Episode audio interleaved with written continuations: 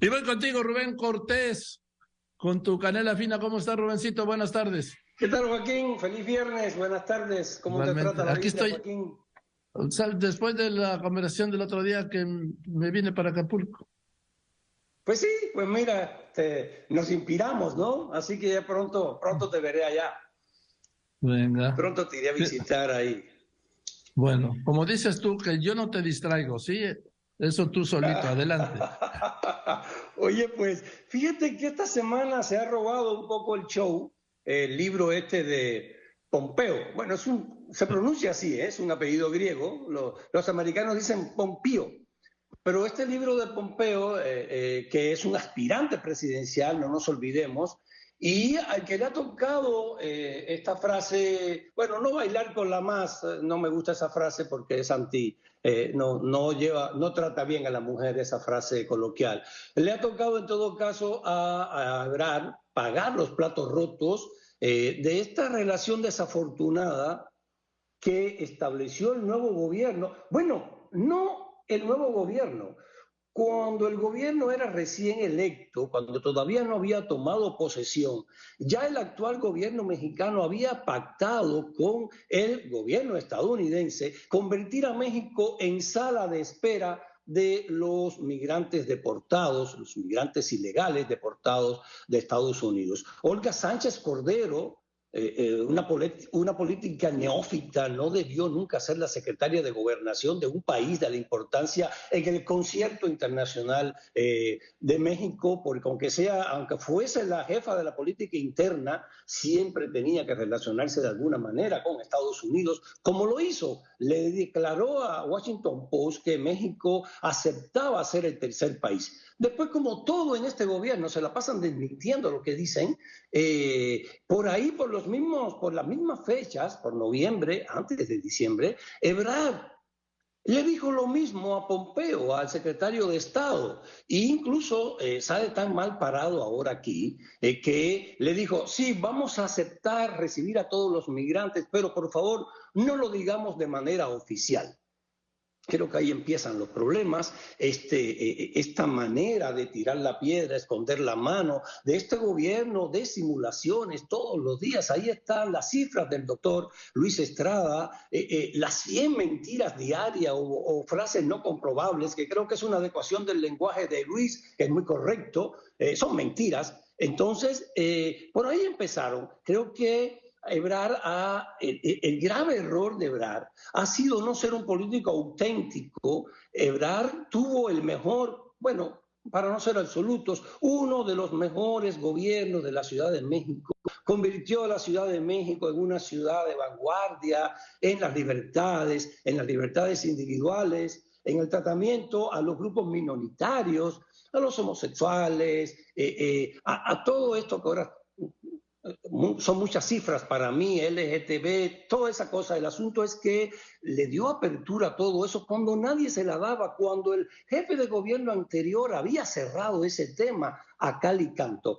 Ebrar lo abrió, Ebrar, el centro de la, eh, Ciudad de México fue otro a partir del gobierno de Ebrar. Calles renovadas, fachadas renovadas. O sea, un gobernante de un aliento socialdemócrata eh, que fue Ebrar en la Ciudad de México, ya como canciller se ha reconvertido en algo que no es. Eh, se ha puesto a festejar a dictadores, se ha puesto a ser más papista que el Papa, eh, fue a Rusia y escribió en ruso. por favor, Ebrard es populista, castrochavista, como yo puedo ser eh, talabartero. O sea, no, no es así él. Esa falta de autenticidad le está haciendo daño para convertirse dentro de Morena, dentro de Morena, ojo, en un político que atraiga al centro, a ese centro que anda desperdigado en el electorado mexicano, que no sabe qué hacer. Ebrard podía haberse convertido en eso, pero anda ahí bailando al son de Maduro, eh, votando a favor de Maduro, bailando al son de Pedro Castillo, eh, eh, haciendo cosas que no es auténtico. Cuando Ebrard se autoexilió, se, autoexilió en Estados Unidos y en Francia, en París, en el Hotel Península, creo, no, no sé si sea, eh, no conozco el hotel, pero creo que es Península, muy famoso, muy fino, muy fifí, y ahí estaba, aparecía en las fotos desayunando, leyendo el periódico en francés. Insisto, no se exilió en La Habana eh, haciendo colas para, para comprar un, mendrugo de pan, no se exilió en Caracas, no se exilió en La, en la Paz allá con Evo Morales que le dice, Evo hermano, ya eres mexicano, que le dio hasta CURP. Entonces, eh, ahora está pagando estos platos rotos, Trump ya lo había dicho, Trump lo dijo en un acto público, en un acto de campaña, dijo, nunca había visto a una persona doblarse de manera tan fácil como se dobló el canciller mexicano. Ahora Pompeo lo vuelve a decir y lo dice de la manera de una manera eh, eh, eh, horrible, porque dice, fue antes de que tomaran posesión y me pidió que por favor, por favor, no lo dijéramos en público, que iban a echar a los migrantes pero que no lo firmáramos ah. en un acuerdo. En ese momento, si te acuerdas, Joaquín, el, el presidente electo estaba diciendo que todos los migrantes que quisieran podían vivir en México porque les iba a dar trabajo en el tren Maya, les iba a dar visas de trabajo, porque donde comían dos, comían tres y cuatro, eh, todas esas frases coloquiales que tanto le gustan a las personas que votan por este lenguaje populista que supuestamente es cercano al pueblo, pero ah. termina empobreciendo el lenguaje. Entonces creo que... Rubén, ayer, Rubén, ayer Marcelo Ebrard aquí desmintió esta afirmación de Pompeo en su libro. Lleva, lleva desmintiendo ya desde que... En el, hay un comunicado muy interesante donde te refiere cada documento, está la liga de cada documento en el que desmintió esto. y que está la información de las reuniones. Sí, claro, claro que sí. No, ahora, aquí vuelvo, bueno, qué bueno el tema. O sea, todo lo que está para mucha gente, para mucha gente sobre todo eh, de una corriente política eh, y que se ha convertido en un show mediático, algo que debería circunscribirse solamente al aspecto legal. Eh, dan por hecho todos los dichos que dicen narcotraficantes y gente de muy poco valor personal y hasta jurídico, eh, dan por hecho lo que dicen en contra de García Luna.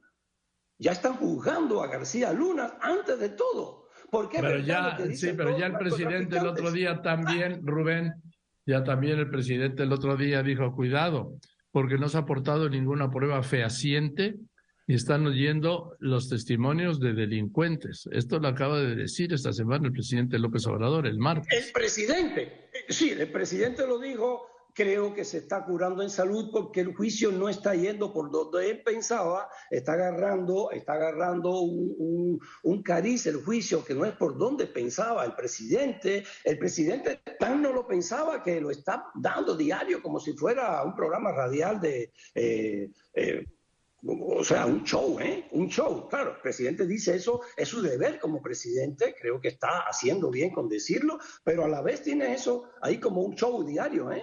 Creo que no están diciendo lo que decía el presidente. Ebrard está en su deber de decir que sí, que él no lo hizo y buscar las pruebas que sean, pero ahora lo está diciendo un expresidente con el que trató, con el que elogió y mantuvo una relación que eh, no le gustaba a muchísimos mexicanos y sin embargo tuvieron una relación excelente, al extremo de que el presidente fue en plena campaña presidencial, fue a la Casa Blanca, apareció hasta un spot, aquí, ¿te acuerdas? Entonces, ahora lo está diciendo un par, lo está diciendo uno que era secretario de Estado. Entonces, bueno, yo creo que está en su deber de desmentirlo, pero el asunto es que está desmintiendo. O sea, tiene que estar desmintiendo y el que explica se complica. Es como hoy mismo esta propaganda que acaba de descubrir eh, la jefa de gobierno en la alcaldía Cuauhtémoc, pues caramba, yo no la conocía, creo que tú tampoco. Se ha enterado México entero a partir de que la jefa de gobierno fue quien mostró la propaganda en su contra propaganda que es lícita, porque si es lícita la que aparece a favor de la jefa de gobierno, pues ¿por qué no va a ser lícita la que está en contra? Estamos en un país de libertades, siempre que no se violen las leyes. Me refiero a que ha estado explicando, le ha tocado bailar bailar con, con, con, con la persona que más feo baila en la fiesta, a Ebrard, y creo que le está haciendo mucho daño le está haciendo mucho daño porque tiene que estar explicando, explicando y a la vez está complicándose. Creo por ahí va, ¿eh? Por ahí va, eh, creo que entre los tres, entre los tres eh, morenistas que están despuntando, el que está calladito y se está viendo más bonito es el, secretario de Gobernación. Eh, y los otros dos andan ahí, Joaquín, hablando y hablando, ¿eh? Gracias, Rubén, que estés bien, buenas tardes. Gracias a ti, Joaquín. Te quiero Rubén mucho. Cortés, yo voy a, a unos anuncios de volada, ¿sí?